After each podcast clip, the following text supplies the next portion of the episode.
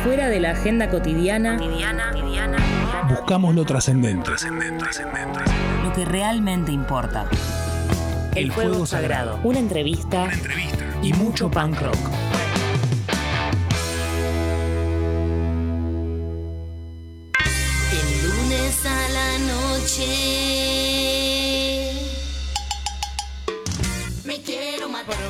Especialísimo el de esta noche porque mm, estamos con una de las eh, voces eh, y presencias más icónicas del punk argentino, no solamente eh, en términos de presente, sino también en términos históricos.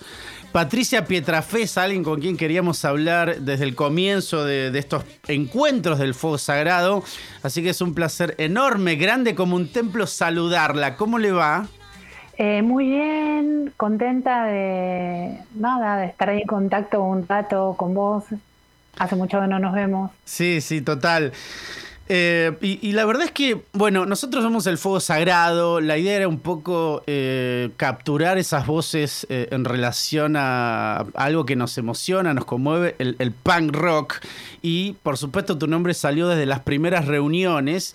Eh, pero también el punk rock eh, en dos sentidos, tal como lo conocemos, eh, digo en términos musicales, sonoros, quizá vivenciales, pero también la cuestión de actitud, cosas que vos representás mucho en tu recorrido, en tu dignidad, en tu moral, y, y hay algo que por ahí a mí me pasa, esto lo digo a título personal y ahora charlemos un poquito. Eh, siempre me fijo en qué andás, qué estás, qué te conmueve, contra qué, contra qué te estás peleando. Y quería empezar por ahí, ¿no? Eh, el, el término punk te dice algo en este momento, te representa, ¿no? ¿Cómo estás en relación con esa palabra, por ejemplo?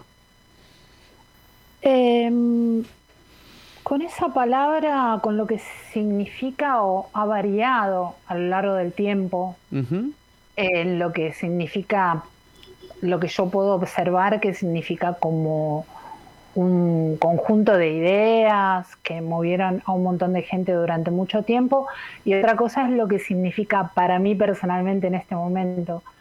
Eh, siempre es como una, mm, eh, una relación a muchas cosas que, que hice pensando muy determinadamente en, en querer poner en práctica esos principios desde un punto de vista en el que me, me sentía resguardada, ¿entendés? Como Mm.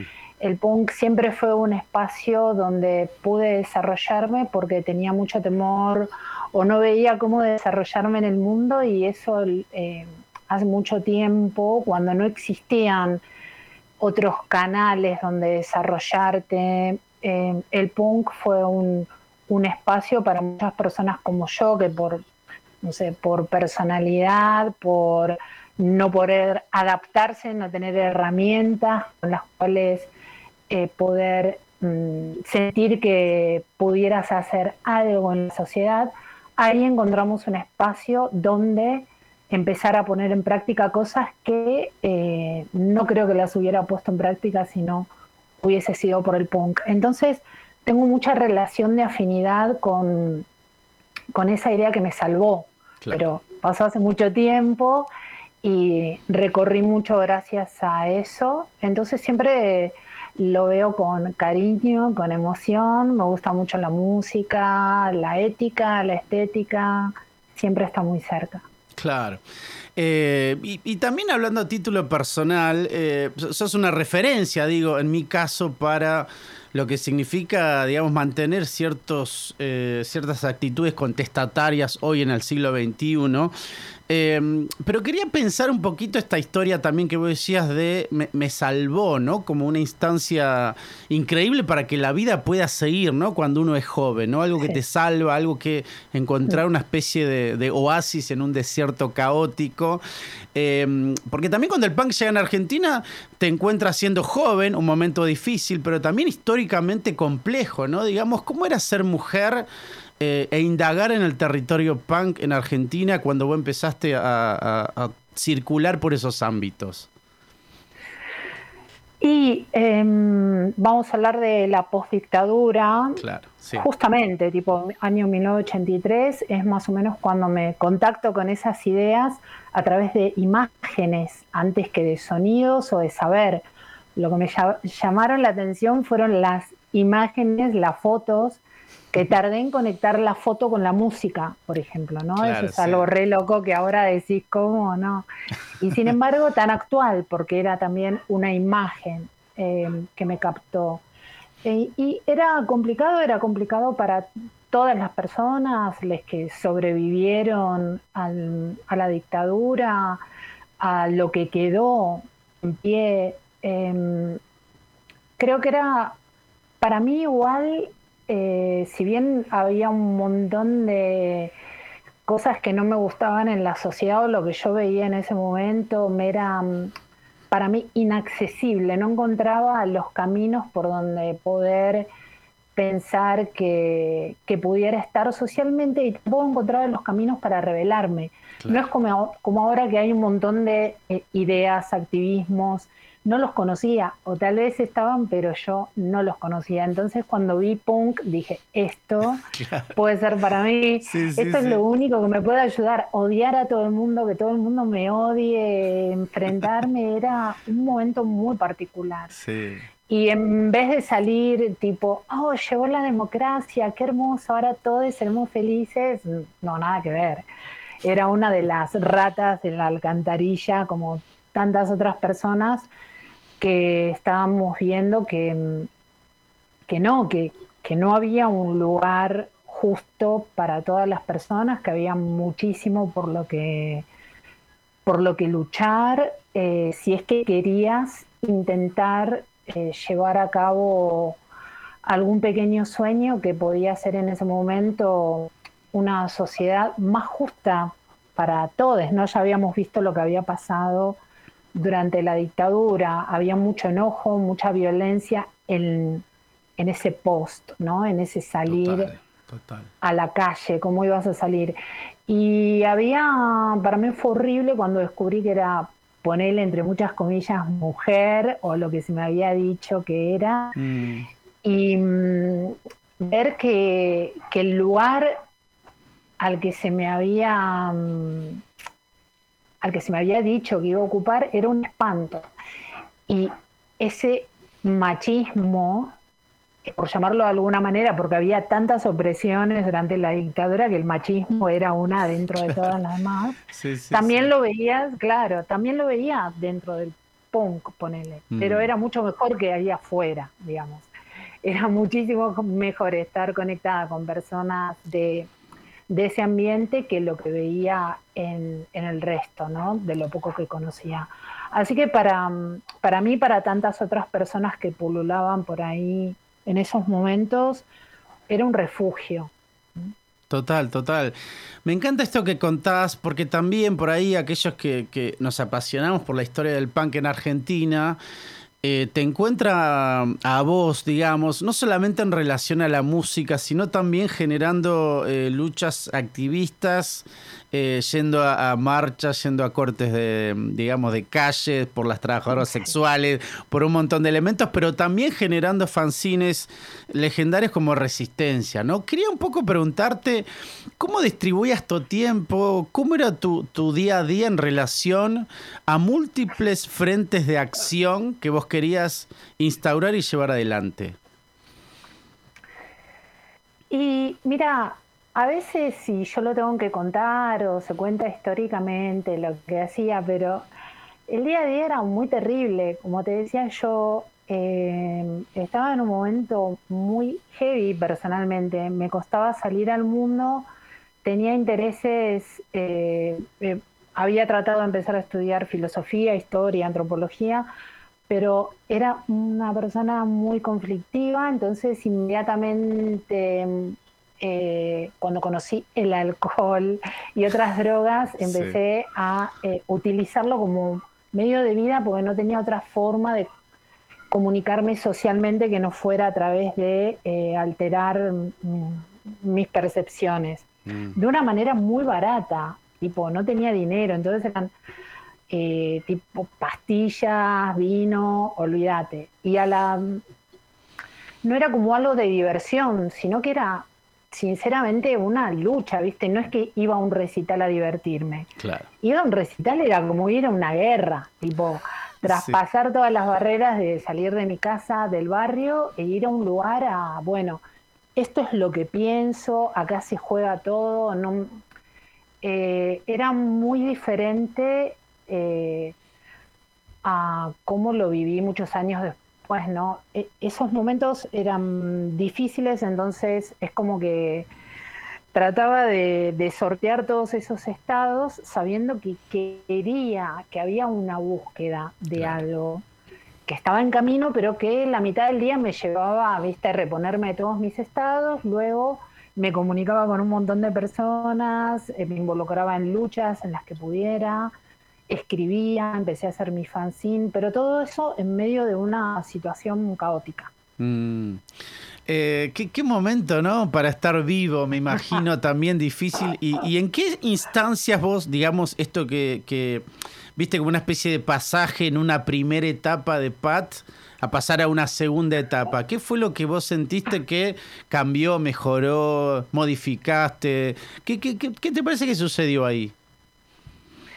Mira, a mí en los 80, que fue, eh, como te digo, un altísimo tiempo de mi vida en consumos, en reponerme de los consumos, lo digo porque para que se vea el día a día, ¿entendés? Yo intentaba trabajar, tenía muy poco dinero, em, pero a la vez tenía un impulso muy fuerte adentro mío que quería comunicar, que eran estos principios que había conocido con el punk. El punk era como un activismo callejero mm. muy importante en ese momento. No había, había algunas, eh, había militancia política y eso, pero no me interesaba. Era, digamos, en los 80 ser punk era lo que había que hacer para mí. Em, y bueno, todo, todo ese tiempo fue hiperactivo en la construcción de mm, la escena de fanzines, de la puesta en práctica de la autogestión por medio de una cooperativa de bandas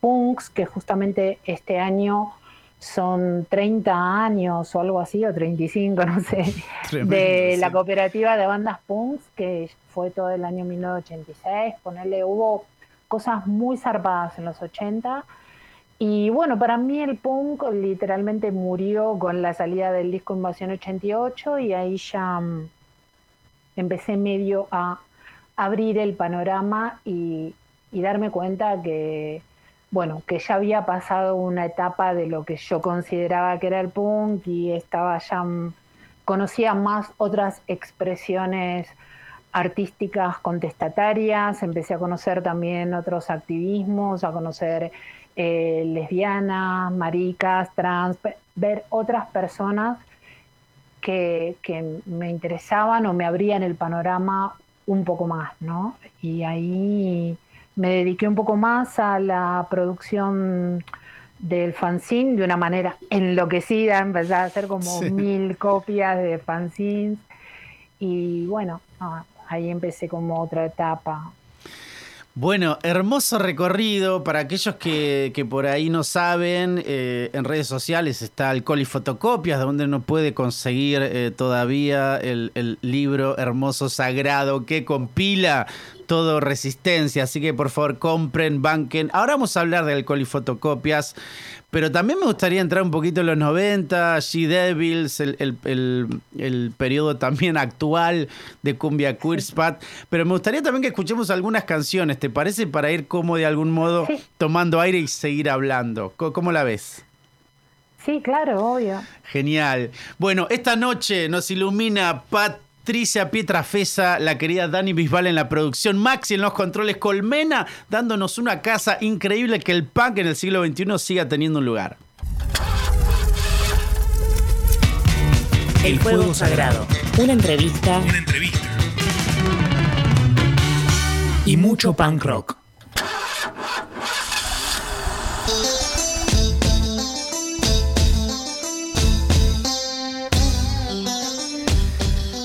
Si bien eh, durante los 80 hemos conocido o conocíamos el recorrido musical eh, como periodista contracultural en eh, Resistencia, con She Devils empieza, ¿considerás, Pat, Patricia eh, Pietrafesa escuchándonos desde algún lugar del planeta, no sabemos cuál, ahora nos contará. ¿Considerás que empieza una nueva etapa para vos? ¿Fue una búsqueda? ¿Fue, ¿Te encontraste estando en una banda? Porque para muchos de los que crecimos en esos años y tuvimos la suerte de recorrer eh, sucuchos y, zonas eh, quizás no tan transitadas pero hermosas, fue un lugar precioso, ¿no? Encontrarnos con She Devils. ¿Cómo, ¿Cómo fue para vos el nacimiento de la banda? ¿Qué, qué lugar consideras que ocupa en tu recorrido? Eh, sí, un lugar muy zarpado. Yo cuando empecé, viste, en que estábamos hablando antes, empecé a tocar la guitarra, no sabía tocar. En una mm. banda llamada Los Inservibles, me colgaron una guitarra, me dijeron pon un dedo acá, otro acá, toca. y sí, y al año siguiente hice mi primera banda, Sentimiento Incontrolable, un montón de, ideas que tenía las desarrollé ahí. Y luego empecé a tocar en miles de millones de cadáveres de niños negros muertos de hambre y de frío. Y luego todo eso devino en los 90 en la banda Cadáveres. Nada que ver, una banda de garage, eh, killer rock con poca vida, cantando, bueno, un desastre. fue em, una banda loquísima. Espero que en algún momento se, alguien tenga ganas de, hablar de eso o de, escuchar un poco, porque era, la verdad, muy zarpado. Pero eh, yo, desde que empecé a tocar, siempre mi sueño era tocar con, con otras pibas. Eh, pero como no había, tocaba con chabones. No me quedaba otra, si no, no tenía que hacer nada. Y con chabones que no me gustaban incluso, ¿no? Que eh, pero eso era lo que había, es algo re diferente, ¿viste? Pero en ese momento, si vos querías hacer algo, yo lo tenía que hacer con quien pintara, no me importaba si el chabón era un desastre o lo hacía igual, era como una utilización, ¿no? Mm. Y, y, a la vez, eh, no lo digo por todos los varones con quienes compartí, sino con, por algunos pero ya venía viendo que, en cuanto podía quería hacer una banda con alguien, con una piba, y eh, vi una vez a la banda Hijas del Silencio, que tocaba Pilar Arrece, y la vi tocar y dije, no, esta piba es un flash, tengo que tocar con ella, no sé cómo.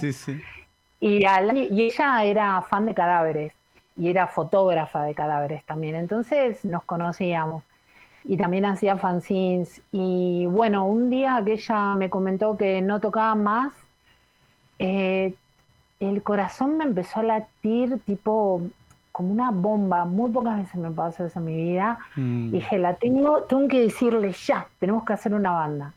Y bueno, eso fue en el año 1995 y hasta el día de hoy seguimos tocando en Cumbia Cuyirs y en G Así que bueno, los, los indicios del corazón y del deseo a veces hay que tenerlos ahí, seguirlos, ¿no? Totalmente. Y pienso también eh, que, muchos y muchas eh, que escuchamos por, por, primera vez palabras como aborto, concientización en relación a varios temas, llegamos eh, gracias a She Devils y por supuesto ese split con Fan People, pero digo, había como una cuestión musical política que muchos y muchas tuvimos conciencia que era posible unirlos a partir del recorrido de She Devils. ¿Cómo, ¿Cómo, te acordás esos años en relación a estas cuestiones de, poner en, digo, en, palabras cosas que no estaban dichas de forma masiva? Porque nosotras, como digamos, lo que yo te venía contando que hacía y lo que hacíamos un montón de personas en esos momentos, eran eh, los activismos pasaban por la calle por, por los principios punks para muchas de nosotros. Era lo que queríamos, era la parte donde practicar esas ideas que no las veías en otras cosas políticas, eh, porque no había eh, los activismos que hay ahora, ¿entendés? Había feminismo, pero el feminismo, y yo compartí muchos eh, grupos de lectura y actividades con feministas, pero me parecían como que eran unas personas muy, tipo que estaban como muy lejos de, eh, de una realidad más callejera que vivíamos por ahí nosotras. Éramos muy desordenadas, caóticas, anarquistas y no sé, veíamos que a la música como algo que nos encantaba, pero también como un instrumento, una herramienta para poner en práctica lo que queríamos, porque era obviamente digamos, nuestro sello, eh, grabábamos nosotras, publicábamos nosotras, hacíamos nuestros festivales de la dona, eh, conocíamos a gente como Fan People, como Carlitos, con quien podíamos llevar adelante esos proyectos. Era una usina de... Eh, era todo combinado, ¿entendés? Lo que lo que vivíamos como, como, decisiones políticas y la música. Era mm. una herramienta. Así que era simplemente hacerlo. Che, y me pregunto si, en ese momento, ¿no? Porque vos ya tenías, si uno piensa, ¿no? En términos generales, un, un super recorrido con el tema de los fanzines, un recorrido como música y un recorrido como activista. ¿Vos te veías como eh, estos tres elementos juntos? ¿Eras una música que hacía esas dos cosas? ¿Eras una periodista que tocaba? ¿Cómo te considerás a vos misma? ¿O, eras solamente alguien que fluctuaba? No, no, no me considero ni música, ni escritora, ni activista. Son todos términos demasiado grandes. Para mí era tipo una mm, me cabía al término por ahí en esos momentos de eh, agitadora, editora de fanzines mm, eh, y que tocaba eso, ¿no? Nunca me puse, nunca me autopresenté a mí misma, salvo en algún aeropuerto como música, pero digamos, eh, no, no es lo que no, ni tampoco como escritora ni como periodista, no, simplemente me dediqué a hacer eh, crónicas, a comunicar eh, universos que veía que tenían potencia, em, eso, a buscar mm. potencialidades, a descubrir cosas que me gustaban o que no me gustaban y comunicarlas, a crear situaciones, eso es lo que más me gusta hacer lo que me gusta hacer, sigo haciendo lo mismo, en realidad. Sí, sí. Impresionante. Eh, que, quería eh, profundizar un cachitito lo de eh, resistencia, ¿no? Porque quizás la, gente joven, ya incluso pensando en los comienzos de Internet, que está cada vez más lejano, pero es difícil, yo como docente de secundaria, es difícil que los chicos y chicas y chiques imaginen un mundo sin internet. Pero imagínate a comienzos de los 80, mucho más difícil conseguir información. Ya ni siquiera te hablo de discos, sino de ecologismos, de cualquier cosa. Quería preguntarte eh, ¿Cómo nace Resistencia? ¿Dónde conseguías la información? Eh, ¿Alguna cosita que uno pueda imaginar es, ese contexto de desierto y resistencia como una especie de, paraíso en, esa especie de sequedad total? Eh, sí, justamente mencionaste la palabra ecologismo, ¿no? Yo compraba una revista que llamaba Ecologismo porque en ese momento las palabras eran pistas, ¿viste? Mm. Y encima habiendo traspasado toda la dictadura, donde había palabras prohibidas, música prohibida, más allá de toda la muerte, digo, todo lo que, eh, lo terrible, lo que ya sabemos, digo, a nivel diario. Imagínate con encontrarte discos que tenían, eh, los sobres de los vinilos venían con letras que estaban tapadas, tipo pegado un papel encima para que no vieras la letra. Los surcos de los temas rayados. Eh, pelis que no se podían ver, libros. Entonces, para mí durante mucho tiempo todo era tomar nota. Uy, en tal entrevista eh, Joe Stramer mencionó tal novela, la voy a buscar. O era todo, era toda una búsqueda, yo aparte siempre me gustaron las bibliotecas también, bueno, la historia, todo. Entonces siempre estaba buscando, el tema era buscar por la calle un flyer, algo que tuviera un logo, una estética más o menos punk. Tenía que estar muy alerta, todo y seguir pistas. Era divertido, la verdad que era muy divertido. Sí, sí. Y, mm, sí, y el correo, cosa a la que hemos vuelto en la pandemia un montón, mm. el correo era lo más avanzado que teníamos y lo usábamos, lo exprimíamos a nivel internacional, recicle de estampillas, bueno, todo eso también lo encontrabas en Resistencia, cómo usufructuar eh, de la mejor manera posible el correo, cartearte con montones de personas, que me llegaran materiales y yo traducía mucho material y lo eh, daba a gente local que también hacía fanzines. Era mucho todo compartir, ir a la casa de alguien, grabarte música, escuchar un tema. Oh, no, ¿de dónde sacaste eso? Era todo muy, muy especial, ¿no? Esperar un disco, que te llegara un vinilo roto por, por correo, lo abrías y decías, no, el vinilo está roto, por favor, hace un año que lo estoy esperando. Y era todo como un camino muy mágico, muy largo, y cuando apareció Internet, la gloria. Pero tampoco digo, eh, lo anterior estaba bueno, cada cosa tiene su cosa buena, ¿no? Era muy divertido también. Sí, sí, total. Eh, y, pienso también en, esta mm, eh, instancia de camaradería, porque también uno eh, sabía de otros fanzines, sabía también de reviews de recitales, esto que vos contabas también de compartir cosas traducidas, pero también conocía uno asesinos seriales, activismo porno, digo, había un montón de elementos que no solamente tenían que ver un poco con eh, incluso el universo punk, sino que también Resistencia venía a traer eh, incluso tensiones dentro del movimiento, ¿no? Sí, muchas. Como te decía yo, a partir de 1988, para mí dejé de preocuparme por el punk rock, me parecía como una cosa muy cerrada. Y también, eh, bueno, porque empecé a conocer otras personas, como te dije antes, mi, no sé, estuve en grupos de lectura en los cuales en una oportunidad conocí a Néstor Perlonger, conocí mm. a Ruth Merikeli, no sé, a Ilse Foucault, hablaba con mucha gente, eh, tuve la suerte también de eh, conocer de primera mano mm, mm, cosas que no había ni leído en libros.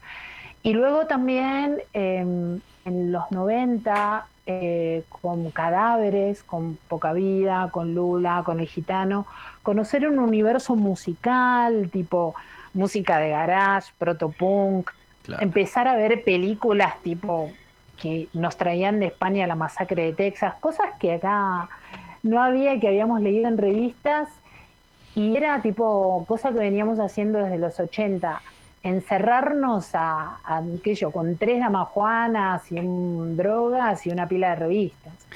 Eso era, o una pila de VHS o discos. Era como un club cultural eh, y luego eso lo poníamos en, en resistencia y fue una, la verdad que como nos carteábamos con, con muchas personas afuera, yo también escribía en Maximum Rock and Roll, sabíamos que acá se precisaba esa información que para nosotros estaba buenísima y que caía mal también, ¿no?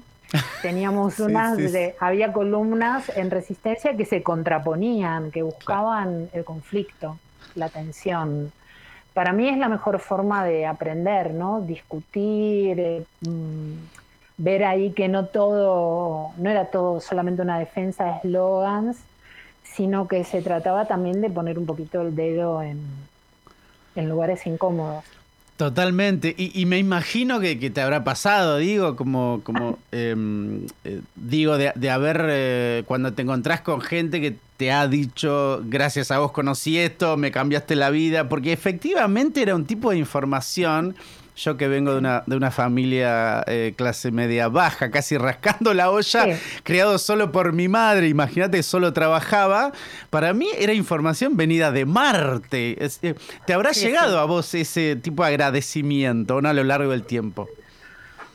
Sí, sí, sí, me ha llegado un montonazo. Y hay mucho que agradecerle a mis compañeros de banda, a los que mencioné antes, a Poca Vida, a Lula y al Gitano, eh, que colaboraban con Resistencia y también hacíamos programas de radio en la tribu. Cuando empezó la tribu, cuando era una casa, el, primer año de la tribu ya ahí teníamos los inconformes y luego Frecuencia Zombie. Siempre, eh, por suerte, me mm, alié con personas a quienes teníamos así como una vorágine de comunicar todo. Hacíamos ciclos de, de, videos, de cine, de acústicos, de todo lo que se nos ocurriera para eh, difundir, para poner a disponibilidad todo, todo lo que teníamos, ¿no? Entonces, siempre, siempre hice festivales, feria de fanzines, desde el paracultural hasta, no sé, antes de ayer. Es, lo que hago, es a lo que me dedico. Bien, bien. Estamos con una gloria nacional, señoras y señores, Patricia Pietrafesa, en el fuego sagrado. Así que vamos a, poner un pequeño respiro, pero por supuesto respiro de belleza porque es música que va a sonar. Todo producido por Dani Bisbal. Estamos en la casa llamada Colmena, Max en los controles. Así que seguimos tratando de descubrir el corazón de la experiencia punk con Patricia Pietrafesa. ¿Cuál es tu fuego sagrado? ¿Cuál es tu fuego sagrado?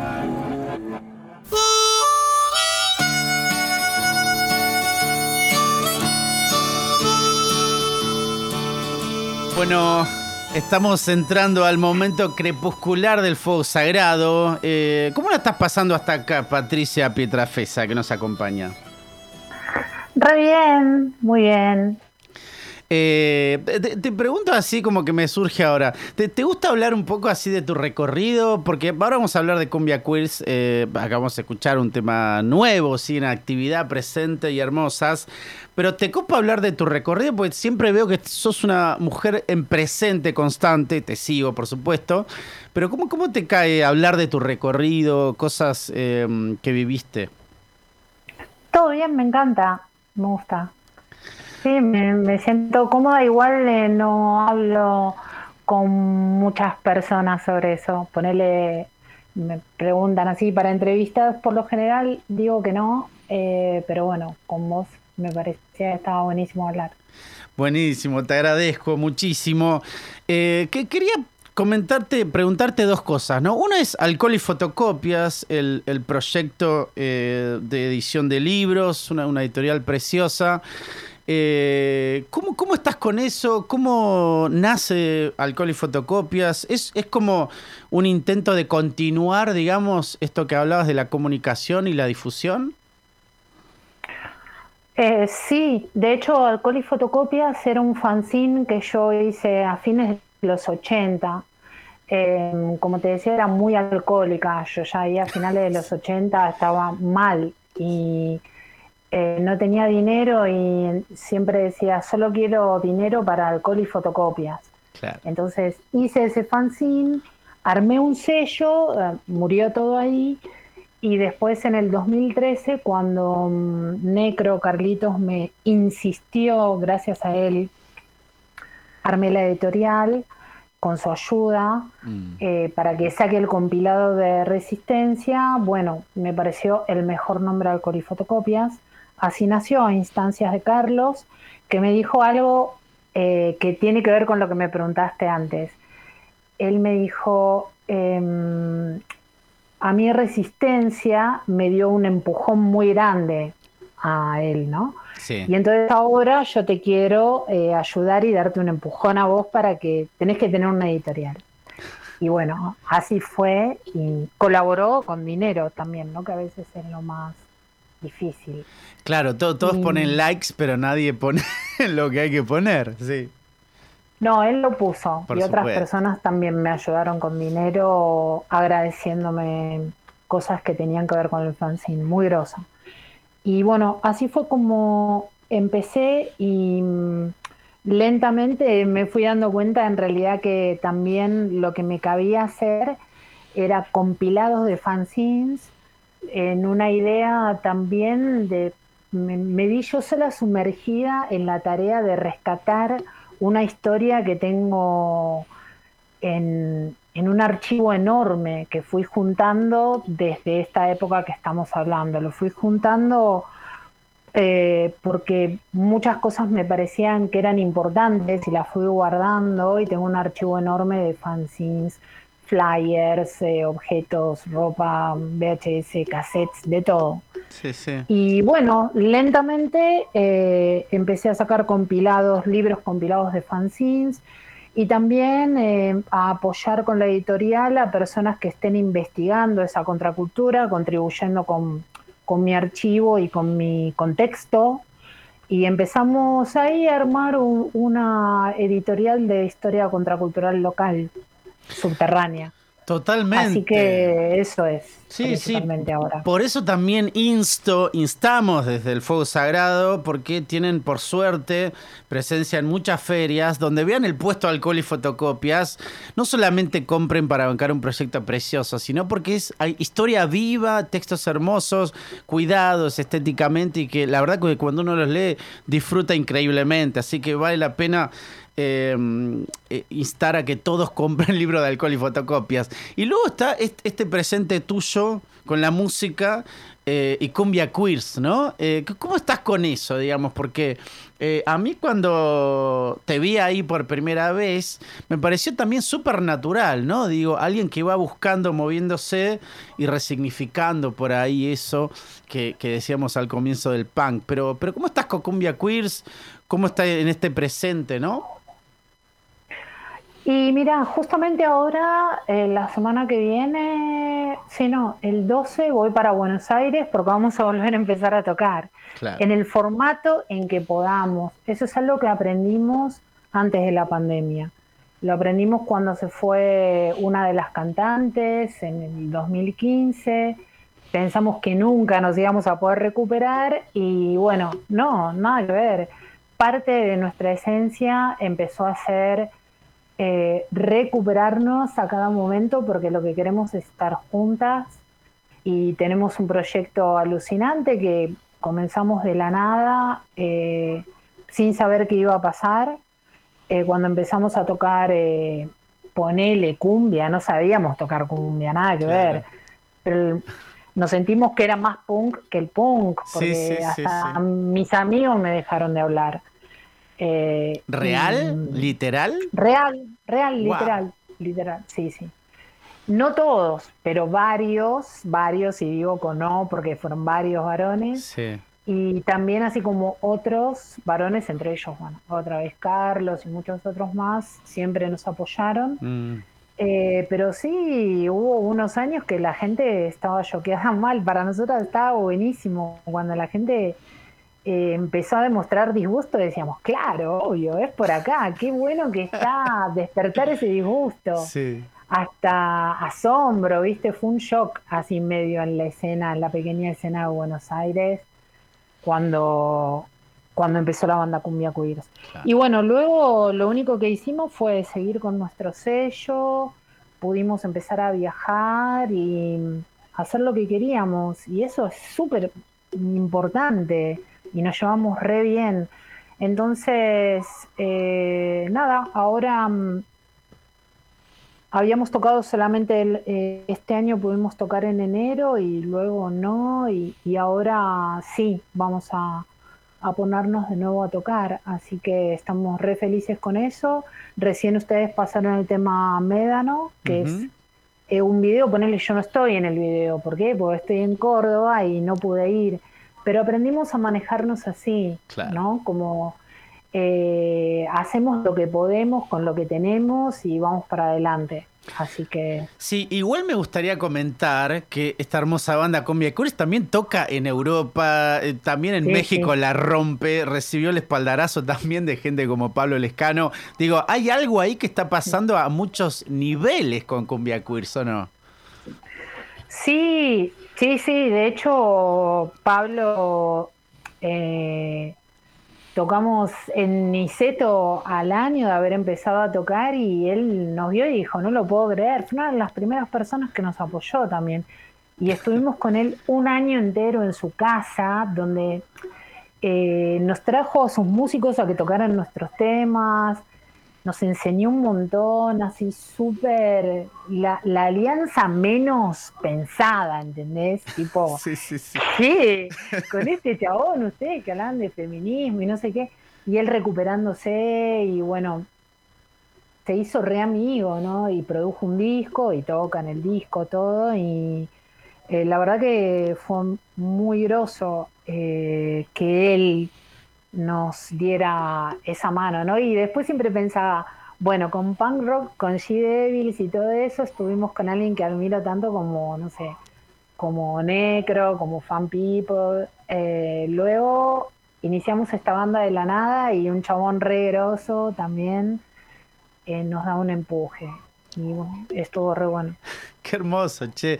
Bueno, que, quería hacerte dos últimas, Pat, eh, querida. Eh, estamos con Patricia Pietrafesa, alguien que desde el Fuego Sagrado admiramos mucho y es nuestra referente, lo digo a título personal. y esto después va a quedar grabado en Spotify, así que que, por suerte, puedo decir estas cosas en vivo y después queda. Eh, Pat, querida, te quería hacer esta pregunta más por ahí, es media personal, pero me arriesgo. Em, ¿Cumpliste todos tus sueños? ¿Fuiste encontrándote en el camino sueños y trataste de cumplirlos? Eh, ¿Fueron sueños, sueños que nunca buscaste? ¿Cómo estás eso en relación? Porque la verdad que yo me admiro de tu recorrido, pero ¿cómo estás vos ahora, eh, como dice Oasis, mirando atrás sin rencor? Sí, nunca, jamás con rencor y de nada. Eh, re bien, porque había cosas que pensé que nunca iba a poder hacer, que era eh, ir en una camioneta con mi banda, que fuéramos, basta de tocar con los chabones, que siempre ya estaba re cansada, que quería tocar con otras personas. Y de pronto cada vez que estamos viajando, viajamos mucho por Europa en camioneta, por muchos países, también viajamos en Bondi arrastrando millones de maletas, durmiendo en aeropuertos, en rutas, es decir, no solamente viajando en combi por Europa, digamos que previo tuve 30 años de, de las peores experiencias, ¿no? Y nunca abandoné porque no es que estaba buscando una cosa determinada, era lo que quería hacer y lo podía hacer de esa manera. Claro. Después lo que vino, ok, eh, y bueno, lo preservamos porque, porque nos sentimos bien ahí y ahora también tenemos otra acompañante que es la hija de, Inés y Pilar, Elenita, que también está ahí en, el tema que pasaron recién. Mm. Y no, no, estamos re, felices tratando de, de, continuar con esta pequeña eh, cooperativa instintiva que siempre fue lo que llevamos en las venas. Me, gustó eso, ¿eh? lo voy a llevar a mi vida cooperativa instintiva. Me, me, gusta eso, como de casi ir creando en el camino, ¿no? Sí, totalmente. Y eso de ir aprendiendo, como que, viste, para mí las bandas nunca duran más de tres años, cuatro años. Después la banda entra en conflictos, es una cagada, empiezan otras cosas.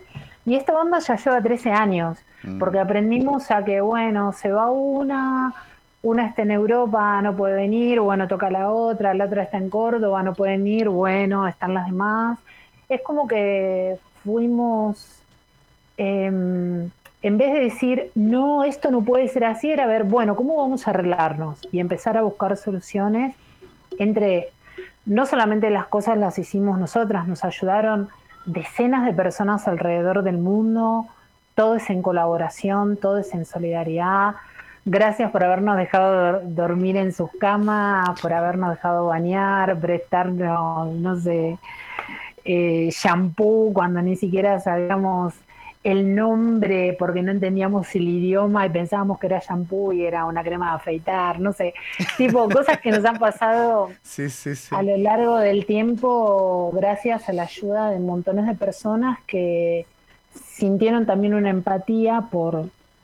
Eh, por lo que hacemos, ¿no? Y, nosotras también así con otras personas a lo largo del tiempo. Es todo una ida y vuelta. Claro.